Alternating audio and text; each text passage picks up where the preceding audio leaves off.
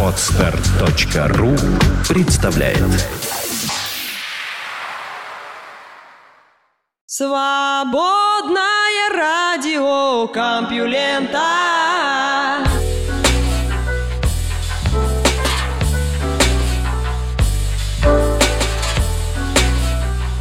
Приветствую всех слушателей свободного радиокомпьюлента. Вы слышите Лёшу Халецкого, а этот выпуск называется «Мыло», и он последний на этой рабочей неделе. Впереди выходные, а у меня новости. Наука и техника. Энергия моря, буи, морская змея и волшебный ковер. Приливные электростанции – это хорошо, что видно хотя бы из полувекового французского и не менее интересного, правда не такого длительного корейского опыта.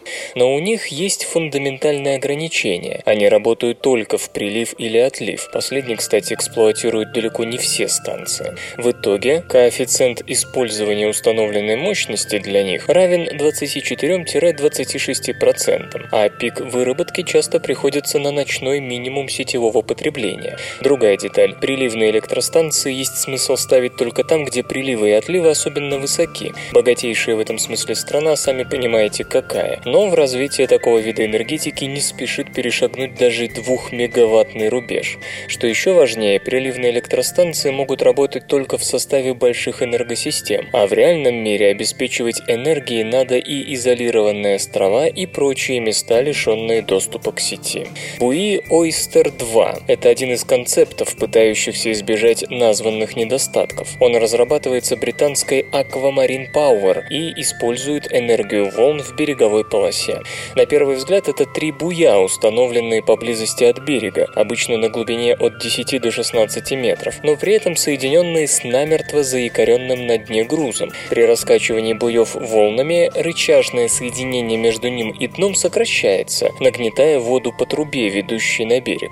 Труба выходит на береговую полосу и подает воду в гидротурбину, имеющую мощность 2,4 МВт, как у приличного ветряка.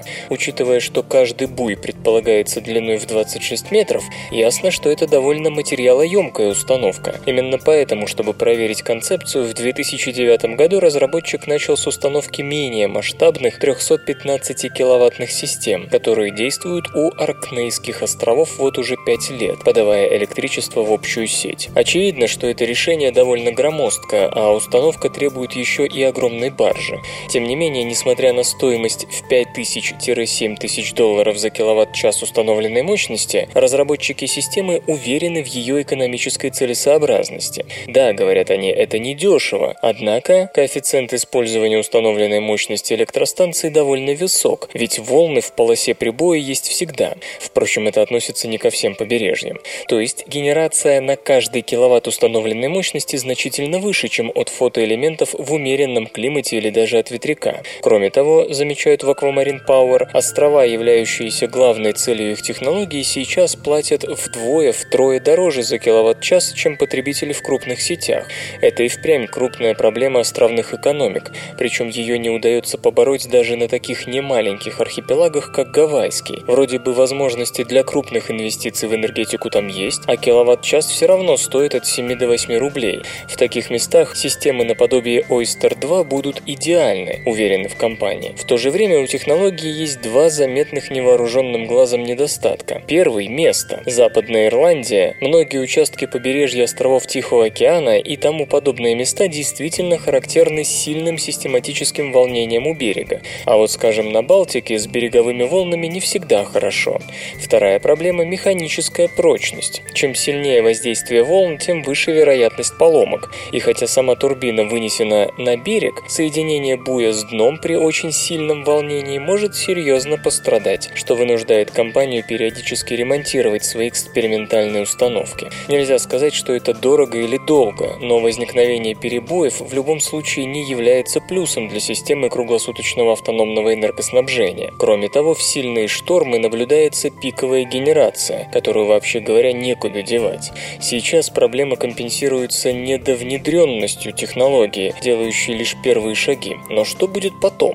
Совсем другие идеи лежат в основе проектов британской же Pelamis Wave Power. Представители этой компании считают, что полоса сильного прибоя есть не везде, а механические поломки в ней вероятнее, чем в открытом море. Они используют соединенные в цепь, так называемая морская змея, плавучие полупогруженные цистерны, которые самостоятельно плавают на поверхности, не имея связи с дном, кроме банального якоря.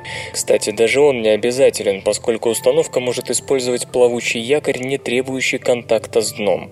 Глубина, на которой работает установка, в идеале должна превышать 50 метров, а устанавливают ее в 5-10 километрах от берега, где хорошее волнение. Электричество вырабатывается в силу взаимного колебания отдельных секций, из-за чего гидравлические насосы закачивают воду под давлением внутрь секции. Стандартный Pelamis Wave Power конвертер состоит из пяти таких устройств, каждый из которых имеет отдельную турбину, работающую от поступающей воды. С увеличением волнения жесткость соединения секций змеи автоматически корректируется, и генерация электричества меняется с большей плавностью, чем сила волн. Несмотря на то, что волны в море часто меняют высоту сильнее, чем в полосе прибоя, выработка установки не скачкообразна, так как ее мгновенная мощность зависит не от высоты волны, а от ее крутизны. С ростом волны увеличивается и ее длина, так что кривизна в целом меняется не очень сильно. Компания уже создала несколько полуэкспериментальных установок мощностью 750 кВт и пару более крупных на 1 МВт, показав их высокую живучесть. Чтобы противостоять волнам высотой до 30 метров, это заявленный безопасный максимум, змея самоориентируется по направлению волнения, что исключает боковые удары. Если волна обрушивается прямо над погруженными звеньями змеи, то последняя как бы подныривает под нее без серьезных повреждений. Несмотря на высокую живучесть, предусмотрено быстрое, до 15 минут сворачивание плавучего или обычного якоря змеи и буксировка последнего в док. Коэффициент использования установленной мощности системы равен в зависимости от характера моря от 25 до 40%, то есть он в несколько раз больше, чем для фотоэлементов, и даже чуть выше средней для мировой энергетики.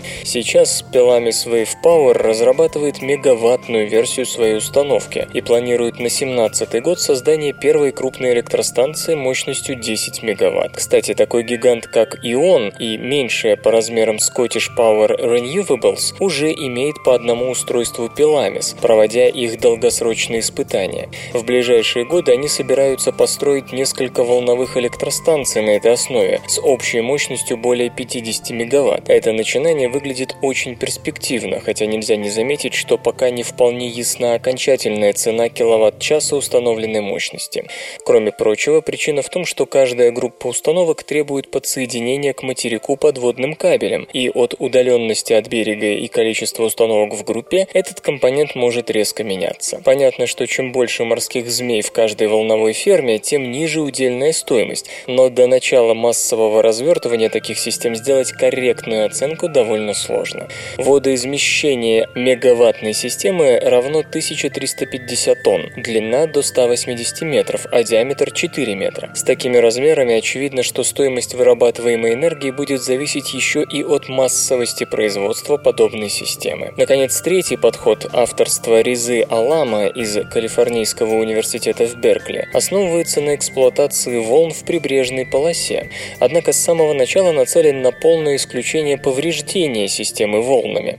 Ради этого установку помещают на дно близ берега, до глубин до 18 метров, где она под ударами волн колеблется, благо ее верхняя часть сделана из полимерного коврика. Под ковриком находятся насосы, которые от колебаний нагнетают воду по трубопроводу малого сечения на берег. Там эта вода под давлением может быть использована либо в турбине, либо в установке обратного осмоса для опреснения морской воды. Последнее весьма важно, поскольку в малых энергосистемах спрос на электричество есть не всегда, и тогда невостребованную волновую энергию можно потратить на опреснение или запасать с помощью пневматического аккумулятора.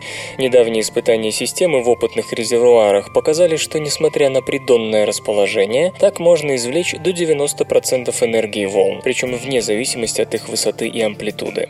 Среди недостатков этой технологии главным пока является отсутствие реальной проверки морем. Первая опытная волновая станция такого типа будет построена лишь в 2016 В то же время волшебный ковер Резы Алама выглядит довольно здравой альтернативой другим методам использования волновой энергии. Не в последнюю очередь благодаря способности к ослаблению волн над собой и, следовательно, неповреждаемости. По словам конструктора, результаты лабораторных экспериментов в условиях усредненного калифорнийского побережья показали, что 100 квадратных метров его ковра дадут столько киловатт-часов, сколько 6400 квадратных метров солнечных батарей, расположенных в той же местности. И, разумеется, работает ковер не только днем. Непроверенные слухи, пошлость, разврат, голые знаменитости, внутренности политиков и многое другое – все это вы не услышите в СРК. Тройтек Revolution – модульные велосипеды для езды лежа. Мюнхенская компания Тройтек предлагает поклонникам велоспорта линейку оригинальных Лигерадов Revolution с возможностью изменения конфигурации. Лигерады, они же рекомбенты, это байки, предназначенные для езды в лежачем или полулежачем положении. По сравнению с традиционными велосипедами, такие транспортные средства характеризуются улучшенной обтекаемостью, благодаря чему позволяют развивать более высокую скорость. Кроме того, при катании на Лигерадах отсутствует нагрузка на спину, спину и уменьшается риск травм головы при столкновении. Но есть и определенные недостатки. Лигерады дороги, имеют немалые габариты, а еще на них сложно подниматься в гору. Встать на педали и надавить на них всем своим весом попросту невозможно. Особенность рекомбентов Troytec Revolution – их модульная конструкция. Основной элемент – рама, изготовленная из углеродного волокна. На нее могут крепиться различные вилки и нужные элементы подвески. Кроме того, можно использовать 20, 26 или 28-дюймовые ободья, а также разные типы покрышек для езды, скажем, по асфальтовому покрытию или бездорожью. Благодаря применению углеродного волокна и других легких материалов, Лигерады Revolution весят от 8 килограммов. Тройтек подчеркивает, в общей сложности на одной раме может быть получено до 12 различных конфигураций, причем приводной механизм, сиденье и руль при этом не меняются. Любопытно, что благодаря Благодаря модульной конструкции рекомбенты Revolution можно быстро разобрать для транспортировки в специальном кейсе. Процесс, как утверждается, занимает всего 10 минут. На полное переконфигурирование потребуется от 2 до 3 часов. По заявлениям Тройтек, велосипеды Revolution обладают на 25% меньшим аэродинамическим сопротивлением по сравнению с гоночными байками. Это позволяет без проблем разгоняться до 44 км в час. Более того, при езде под уклон Лигерат шел на скорости свыше 100 км в час. Стоимость велосипедов в зависимости от модификации колеблется от 4700 до 5300 евро. Дополнительные комплекты для переоборудования обойдутся как минимум в 820 евро.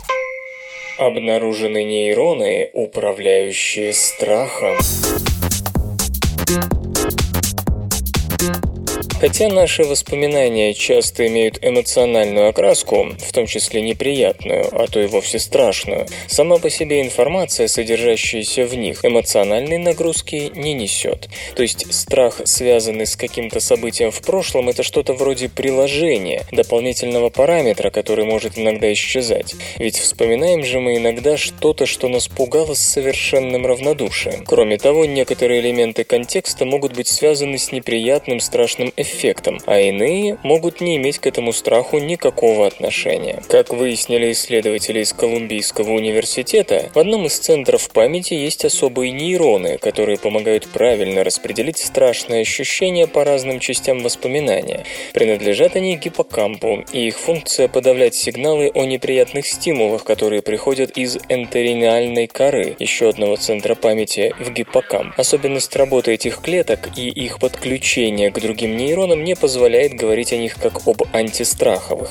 Они не столько подавляют всякий страх, сколько помогают придать ему правильную форму, связать с правильным контекстом. Благодаря им гиппокамп может выучить некие обстоятельства, не обращая внимания на испытываемый эмоциональный негатив. И впоследствии это поможет ему правильно общаться с миндалевидным телом, которое как раз отвечает за эмоциональное содержание восприятия, в том числе и того, что отложилось в памяти. Впоследствии мы можем думать о неком некоем неприятном контексте, просто отмечая про себя, что его надо избегать, но вовсе не испытывая при этом страха, как в первый раз. Хотя эксперименты ученых проводили с мышами, скорее всего, такие регулирующие страх нейроны есть и у человека, и, возможно, именно с ними стоит работать, когда мы имеем дело с посттравматическим синдромом или еще с каким-нибудь тяжелым психоэмоциональным расстройством.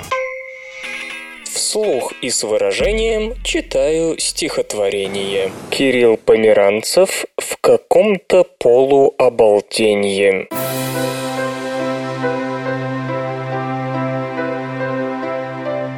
В каком-то полуобалдении, не то в аду, не то в бреду, Вдруг словно головокружение ложится звездное смирение на золотую ерунду. Бежит минута за минутой блаженной микротишины, и чудится мне почему-то, что все мы будем спасены.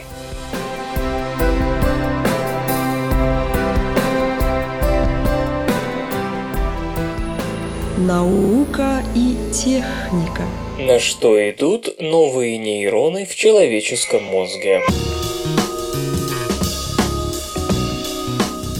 Давно прошли те времена, когда считалось, что нервные клетки не восстанавливаются, то есть что мы до смерти живем с теми нейронами, которые у нас образовались к зрелому возрасту и которые постепенно отмирают, отмирают и отмирают. Уже несколько десятилетий известно о взрослом нейрогенезе. Оказалось, что у птиц и зверей нейроны в мозге могут образовываться в течение всей жизни. Правда, нервные клетки возникают не во всем мозге, а всего в двух областях – в субвентрикулярной зоне зоне и в гиппокампе, который, напомню, считается одним из главнейших центров памяти. У млекопитающих нервные клетки, родившиеся в субвентрикулярной зоне, направляются к обонятельной луковице. Обоняние в жизни зверей играет первостепенную роль, и обновление нейронов соответствующего тракта поддерживает его на должном уровне. У человека в субвентрикулярной зоне тоже образуются нейроны, однако ни в какую обонятельную луковицу они не идут. Что же в таком случае с ними происходит? Йонас Фризен и его коллеги из Каролинского института и Упсельского университета, оба Швеция, предположили, что у человека эти клетки уходят в полосатое тело, которое очень кстати расположено поблизости. Функции этой сложно устроенной подкорковой структуры разнообразны. Она контролирует рефлексы, сложные двигательные реакции, пищевое поведение. От нее, возможно, вообще зависит сознание, поскольку когнитивная пластичность и адаптивность поведения, способность сравнивать, сопоставлять, анализировать и так далее у приматов важнее обоняния, то вполне логичным было бы перемещение новых нейронов именно на такой фронт работ. Для начала исследователи проанализировали данные о транскриптомах, то бишь наборах РНК, синтезируемых в полосатом теле человека на протяжении всей жизни. Оказалось, что молекулярные следы, указывающие на присутствие нейробластов, предшественников нервных клеток, действительно появляются в полосатом теле у человека на протяжении жизни, как и в гиппокампе, и в субвентрикулярной зоне. Кроме того, клетки полосатого тела, которые несли признаки нейробеластов, почти не содержали пигмента липофусцина, накапливающегося в нейронах со временем и указывающего на их возраст. Затем ученые проанализировали мозговые ткани раковых пациентов, получавших йододезоксиуридин, модифицированный нуклеозид, который встраивается в ДНК раковых клеток и делает ее особо чувствительной к радиотерапии. Этот нуклеозид будет появляться в ДНК любых клеток, которые активно делятся, и его находили как раз в клетках полосатого тела, что указывало на их недавнее происхождение. Наконец, авторы работы использовали метод, о котором СРК рассказывала в прошлом году. С его помощью этой же группе удалось доказать существование взрослого нейрогенеза у человека. Метод представляет собой вариацию изотопного анализа, когда оценивают содержание в ДНК изотопа углерода-14, количество которого на Земле заметно заметно увеличилась после испытаний ядерного оружия, происходивших в середине 20 века. Иначе говоря, нынешняя статья, опубликованная в журнале Cell, стала логическим продолжением материала годичной давности с доказательством взрослого нейрогенеза. На сей раз данные радиоуглеродного анализа показали, что старые нейроны в полосатом теле регулярно заменяются новыми. Единственным исключением стали люди с болезнью Хантингтона, которая поражает как раз эту область. У таких больных нейроны в полосатом полосатом теле не обновлялись. Получается, что обновление нейронов происходит у нас еще и в полосатом теле, куда новые клетки приходят, видимо, из расположенной рядом субвентрикулярной зоны. Впрочем, исследователям стоит уточнить, происходит ли такое обновление в полосатом теле только у человека или, скажем, у человекообразных обезьян тоже.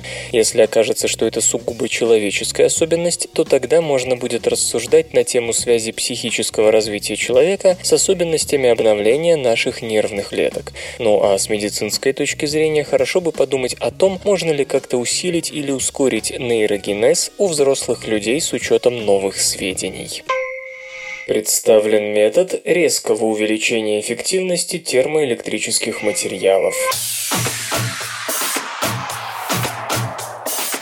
Ученые из Колорадского университета в Болдере во главе с Махмудом Хусейном обратились к главной слабости термоэлектрических материалов, а именно когда одна сторона обычного устройства на их основе нагревается, а другая остается более прохладной. Начинает идти ток, и наоборот, при пропускании тока через такое устройство он может охладить одну из сторон или нагреть другую.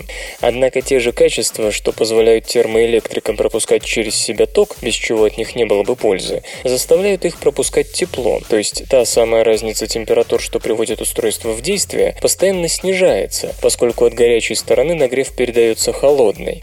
Как ограничить такую теплопередачу, не помешав электропроводности материала? Группа господина Хусейна создала на листе термоэлектрического материала, кремния, массив наностолбиков, которые позволят получить первый нанофанонный метаматериал.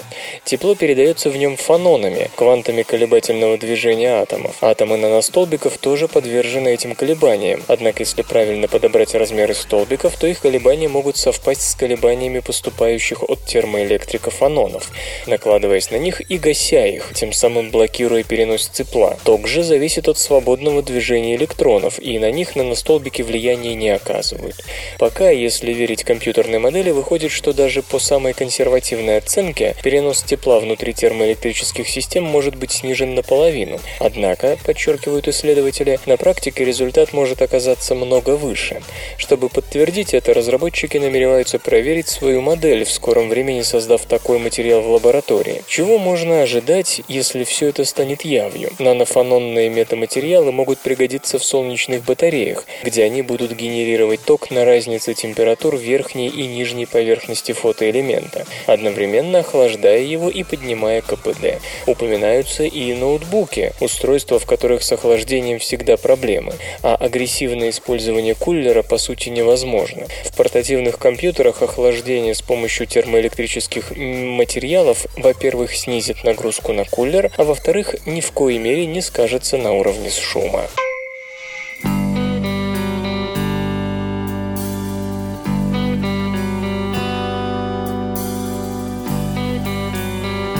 В эфире группа «Музыка Морзе» с песней «Разница».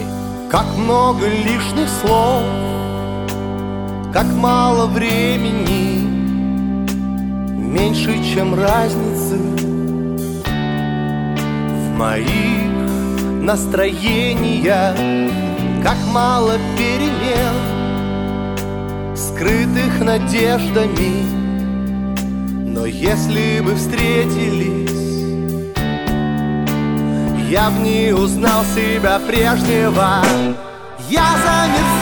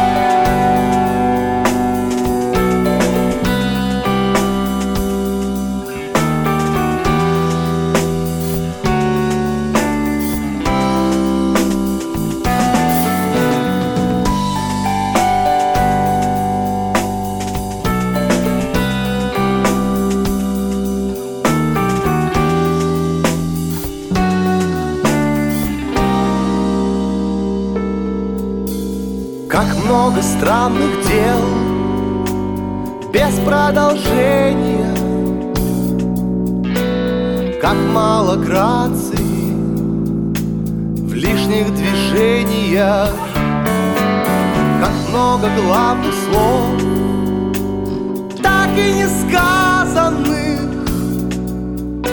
Словно на паузу Поставлены все мои замыслы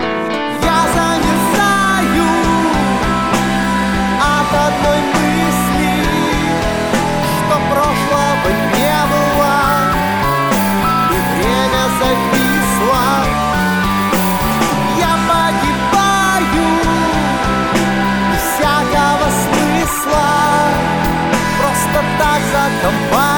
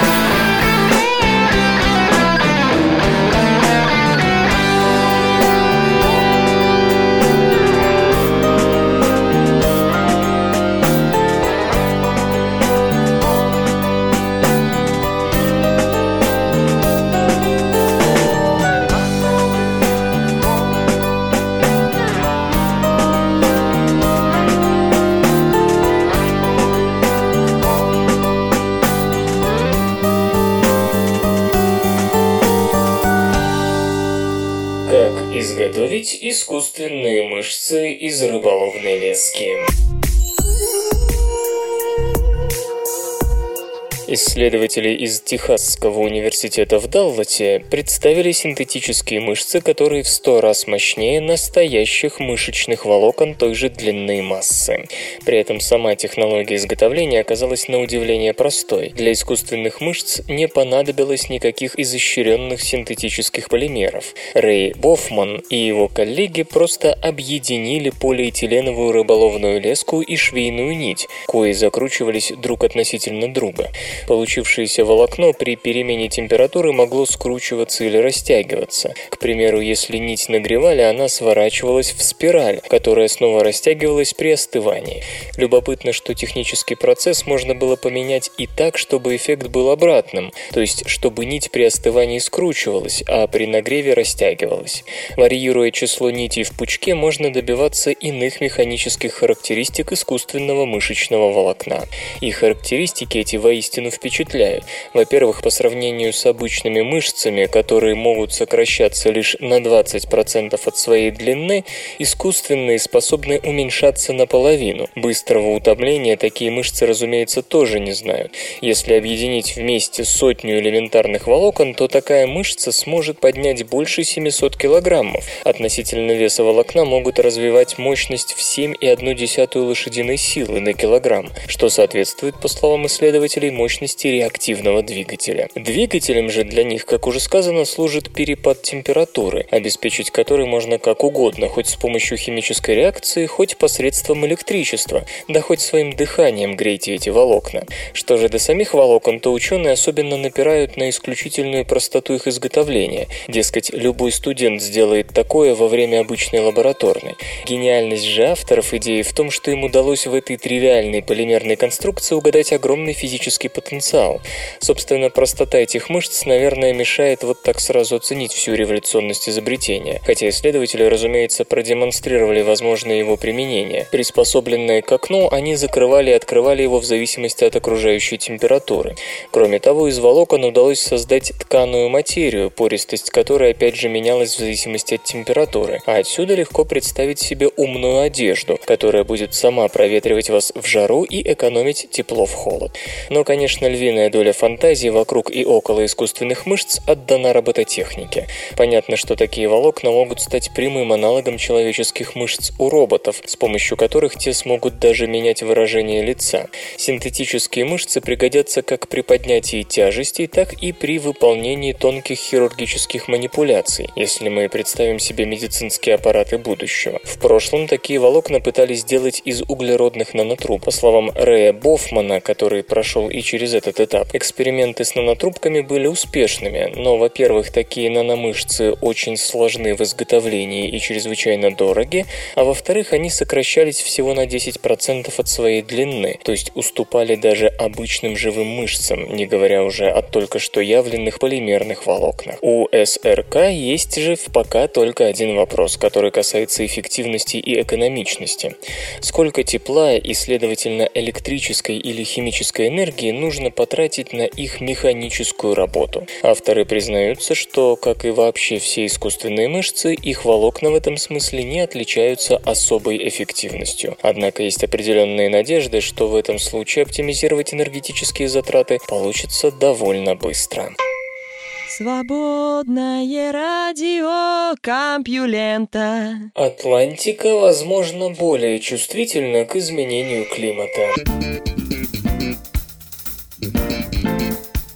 Атлантика пребывает в постоянном движении. На севере холодные плотные поверхностные воды тонут и поворачивают на юг, формируя североатлантическое глубинное течение, которое, в свою очередь, заставляет теплые поверхностные воды юга течь на север, образуя Гольфстрим.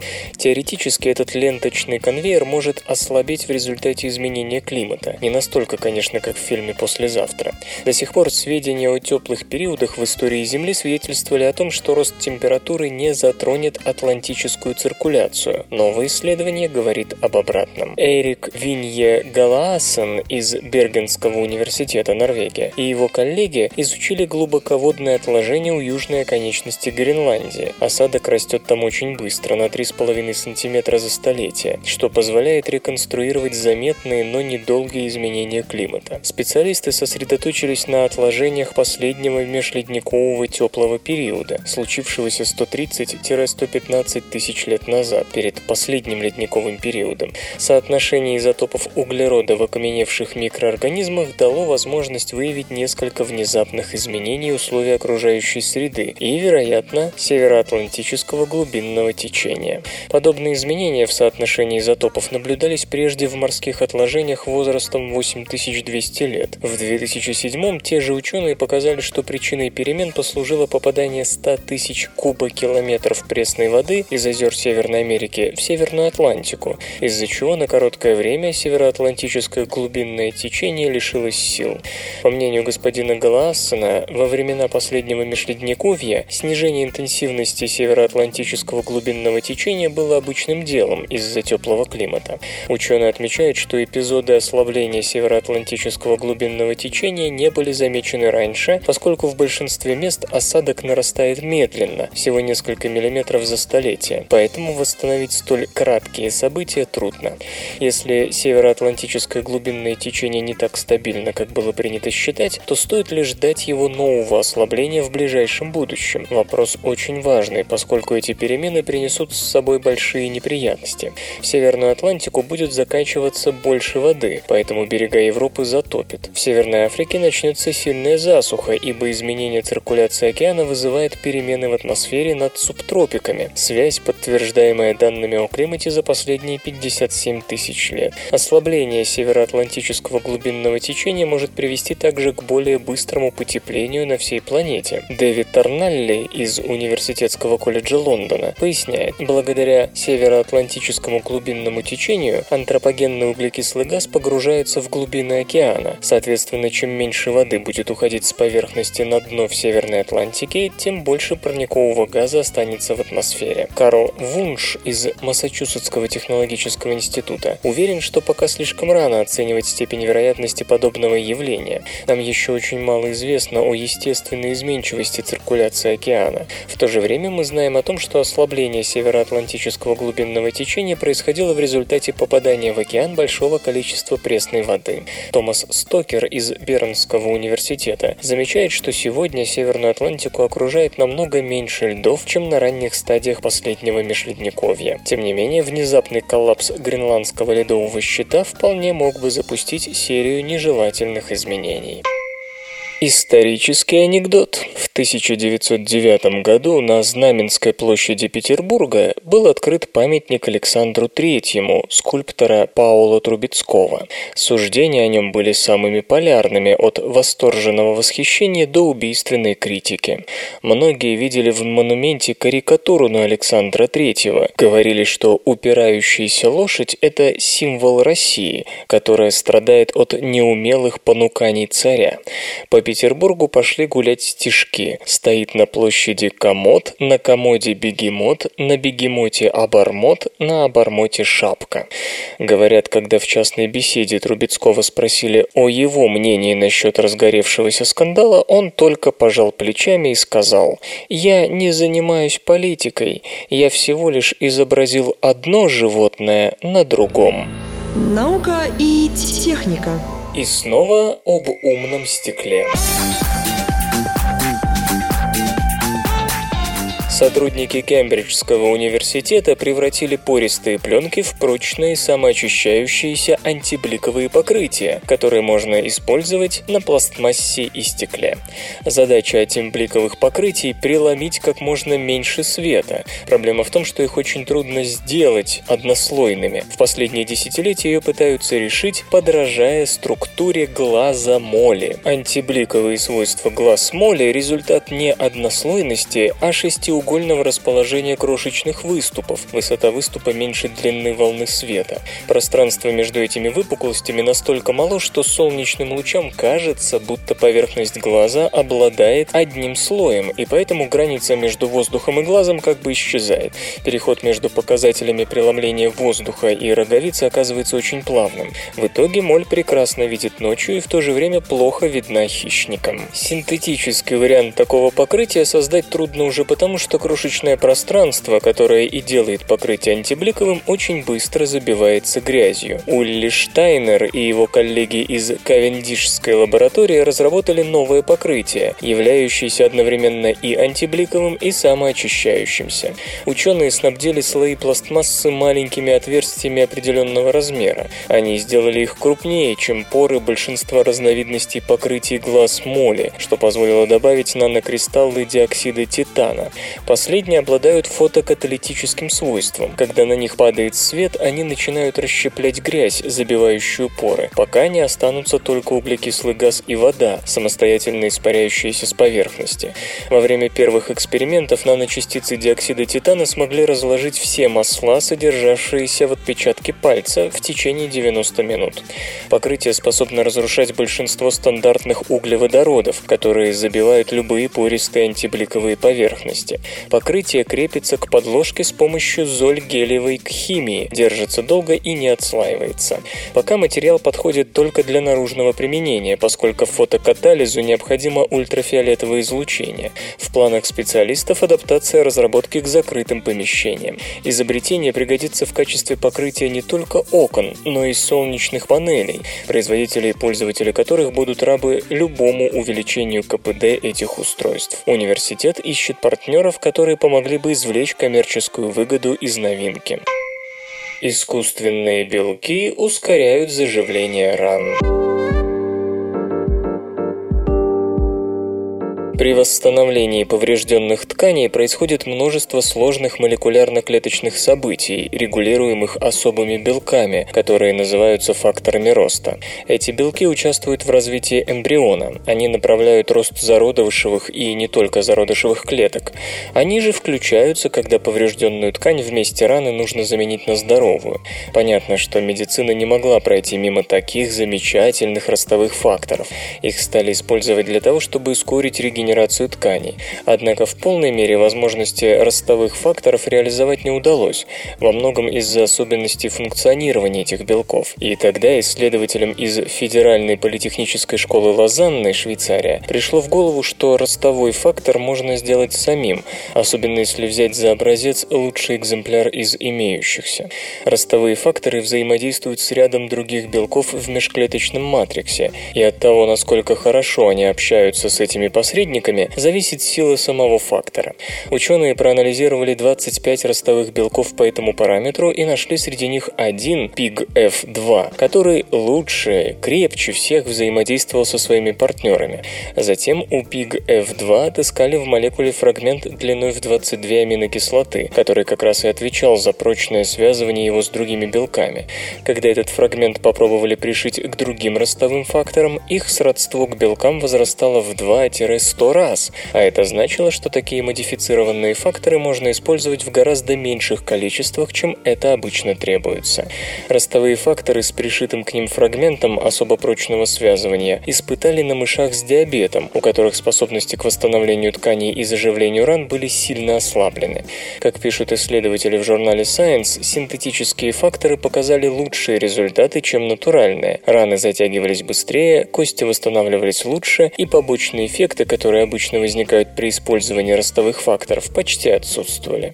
Конечно, называть эти белки искусственными можно только с уточнением. На самом деле они представляют собой модифицированные натуральные ростовые факторы, причем модифицировали их опять же натуральным фрагментом того же ростового фактора. В дальнейшем авторы собираются модифицировать таким образом еще несколько белков, чтобы попытаться по максимуму усовершенствовать эти конструкции. Ну а потом, возможно, придет очередь и собственно медицинских испытаний. Игры. Take-Two только выиграла от закрытия Irrational Games. Издатель игры Bioshock избавился от неприбыльных активов, сохранив при этом все самое ценное, так полагает VG247. Более того, закрытие Irrational Games на руку компании Take-Two, которой принадлежит скоропостижно почившая студия. Напомню, в начале недели Кен Левайн, соучредитель и творческий директор Irrational Games, объявил о ее закрытии. Он забирает из студии только 15 человек и вместе с ними основывает небольшую компанию под патронажем все той же Take-Two. Почему же в VG247 решили, что такое развитие событий выгодно? Закрытие студии, несомненно, повергло многих в шок. Творцы вроде Кена Левайна ходят в любимцах игроков и коллег. Он и его команда создали завидную коллекцию игр за 17 лет. Закручивание гаек после выхода полюбившейся критикам, но продававшейся не очень уверенно Bioshock Infinite, напомню, 4,5 миллиона копий, казалось последним, что предпримет студия и издательский партнер Take-Two. Но нет, случилось невозможное. Они просто ликвидировали это девелоперское подразделение. Что ж, блокбастер-бизнес становится все более жестким, и в период между текущим и новым поколением консолей студиям приходится особенно туго. В прошлом уже были примеры, когда находящиеся на вершине успеха команды уменьшались в размерах или вовсе исчезали. Но этот случай, кажется, не является результатом рыночных факторов, по крайней мере, это не очевидно. По словам господина Левайна, это его личное решение, вызванное желанием создавать повествовательные игры с высокой степенью реиграбельности для основной игровой аудитории. Разработчик просто хочет вернуться к тому формату, с которого он начинал карьеру. Реальность такова, что Irrational Games, полностью принадлежащая Take-Two, закрывается не из-за ухода руководителя, который все-таки берет с собой 15 человек. Он не уходит так, как это сделали Питер Молиньо, покинувший Lionhead, или Рэй Музика и Грег Зинчук, расставшиеся с BioWare. Эти люди оставили после себя сильные коллективы, которые не без успеха продолжили разработку. Заметьте, никто не говорил, будто господин Левайн настолько независим, что без него Irrational Games не выживет и должна быть закрыта. Вероятно, если бы у руководителя был шанс спасти студию, он так бы и поступил. Значит, его уход по сути никак не повлиял на судьбу компании. То есть Take-Two закрыла бы ее в любом случае, и сотрудников все равно выставили бы на улицу. С другой стороны, путем переговоров Кен сумел сохранить маленькую команду мечты, чтобы начать все заново. Ему даже не нужно искать стартовый капитал, об этом позаботится его старый издатель. Но разве плохо? Именно поэтому Take-Two настоящий победитель в этой ситуации. Издатель сохраняет все права на бренд Bioshock, который суммарно принес полмиллиарда долларов. Даже если у вас возникают какие-то вопросы о жизнеспособности франшизы в текущем состоянии игрового рынка, это в любом случае очень ценная собственность, и мы наверняка можем ожидать ее перезагрузки в ближайшие годы. К тому же Take-Two добилась того, что сумела удержать Кена Левайна и его звездную команду, ну хотя бы часть ее, в то же время избавившись от дорогостоящей Irrational Games. Подобные студии содержать очень дорого, особенно если им требуются годы для производства одной единственной игры. В беспощадном издательском бизнесе закрытие нерентабельных компаний не только экономит деньги, но и поднимает цены на акции. Возможно, самое главное во всем этом то, что Take-Two получит результаты следующих творческих находок Кена. Для издателя слишком дорого содержать большую студию и позволять ей экспериментировать с новыми брендами, монетизационными и дистрибьюторскими моделями, когда ее можно было бы задействовать для штамповки однотипных игр и заработка. Куда проще и эффективнее выделить небольшую команду и пусть себе в волю экспериментирует. Вывод. Издательство сохранило бренды, которые более ценны, чем вся Irrational Games. И в их списке не только Bioshock, но и сам Кен Левайн. Железо и гаджеты. Луп смартфон как замена пластиковым банковским картам. Компания LoopPay разработала оригинальную платежную платформу Loop, позволяющую заменить множество банковских карт приложением и аксессуаром для смартфонов. Сегодня набирает популярность система бесконтактных платежей, использующие средства беспроводной высокочастотной связи малого радиуса действия NFC – Near Field Communication. Правда, не обходится и без проблем. Для их работы микрочип NFC должен быть встроен в и в терминал, и в клиентское мобильное устройство. Однако поддержкой NFC могут похвастаться даже далеко не все новые сотовые аппараты, не говоря уже о тех, которые были выпущены раньше. Платформа Loop теоретически позволит сделать бесконтактные платежи действительно массовым явлением. Вот как это работает. Сначала пользователю необходимо установить на смартфон специальное мобильное приложение Loop Wallet и подключить компактный ридер магнитных карт Loop Fob. Далее нужно сохранить информацию о банковских картах в памяти. Для этого следует провести ими через считывающее устройство. Для оплаты покупки или услуги достаточно поднести смартфон с подключенным аксессуаром Loop Fob к терминалу. Разработчик утверждает, что система совместима с 90% платежных устройств, за исключением тех, которые затягивают карту внутрь, то есть работать с банкоматами не удастся. Вместо Loop Fob во время оплаты можно применить специальный футляр для смартфона Loop Charge Case с дополнительной батареей. Принцип действия системы Loop заключается в генерации на короткое время переменного магнитного поля, которое имитирует процесс считывания магнитной полосы карты платежным терминалом. Осуществление транзакции возможно с расстояния до 10 см до считывающей головки.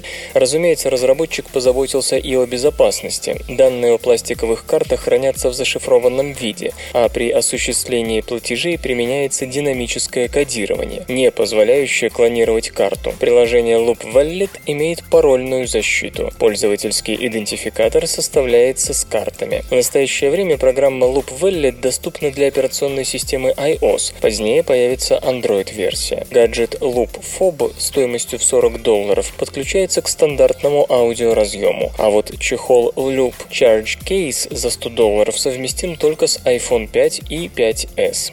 Сделать заказ на приобретение аксессуаров можно на сайте разработчика. Почему радио? От кого свободное? К чему это вообще все? Представлен перспективный лазер для оптической связи нового поколения.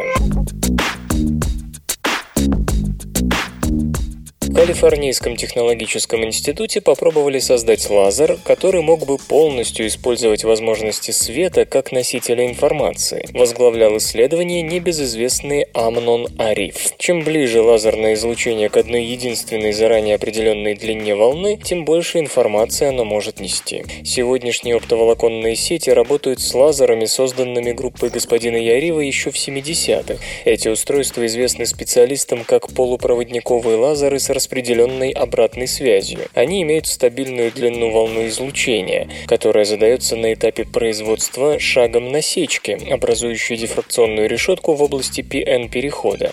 Именно решетка, отсекающая шумы, придавала лазеру высокую по тем временам частоту излучения. Однако сам материал такого лазера, обычно арсенит галлия и фосфит индия, неплохо поглощает свет, а потому его частичное поглощение при излучении становится серьезной причиной деградации спектральной частоты. Новый лазер использует для концентрации света слой кремния, который при малой толщине почти не поглощает свет. Благодаря этому диапазон излучения, в котором работают устройства, в 20 раз уже, чем у стандартных приборов, применяемых в сегодняшней оптоволоконной связи. Это делает его полезным для передачи данных, связи по согласованной фазе. Нынешние сетевые лазеры работают в этом светотелеграфном режиме. Информация передается постоянным включением-выключением лазеров. Более эффективным может быть использование маленьких задержек во времени прибытия световых волн, равных 1 десятиквадриллионной секунды. Лазер в таком случае излучает непрерывно, но иногда его волны запаздывают в прибытии,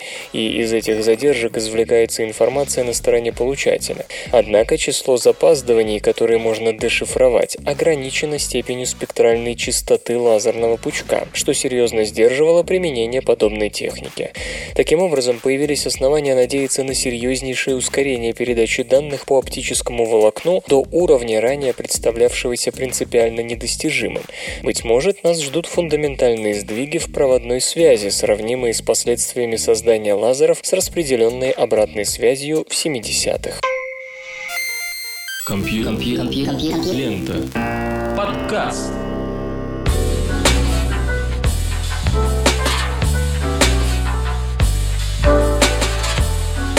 Выпуск под названием «Мыло» завершен. Вы слышали Лёшу Халецкого, «Свободное радио Компьюлента» и песенка. Свободное радио Компьюлента.